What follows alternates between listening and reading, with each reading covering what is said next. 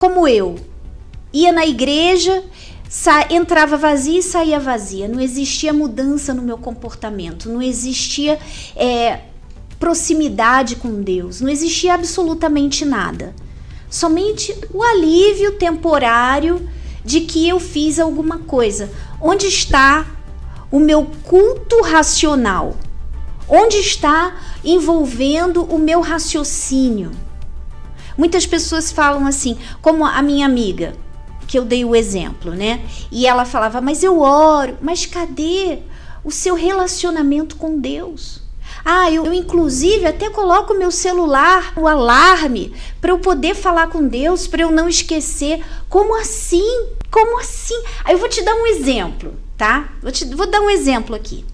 Será que eu esqueço de falar com meu marido? Será que eu preciso de um alarme assim?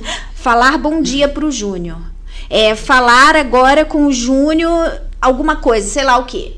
Será que eu preciso disso? Você precisa de um alarme para falar com a sua melhor amiga? Com os seus pais? Você precisa de um alarme? Aquela pessoa mais próxima de você? Como pode? Então, o relacionamento com Deus não é aquela coisa assim. É, peraí, eu vou ler a Bíblia. Hoje eu vou ler a Bíblia, é, aí vou ticar lá, igual você falou, né? Vou ticar lá li a Bíblia hoje. Aí pronto, já li a Bíblia. Mas o que, que a Bíblia falou com você? O que, que a palavra dele falou com você? Muito mais, o que, que ela gerou em você de mudança. Então, enquanto esse relacionamento não existir, como que o Espírito Santo vai vir na vida dessa pessoa?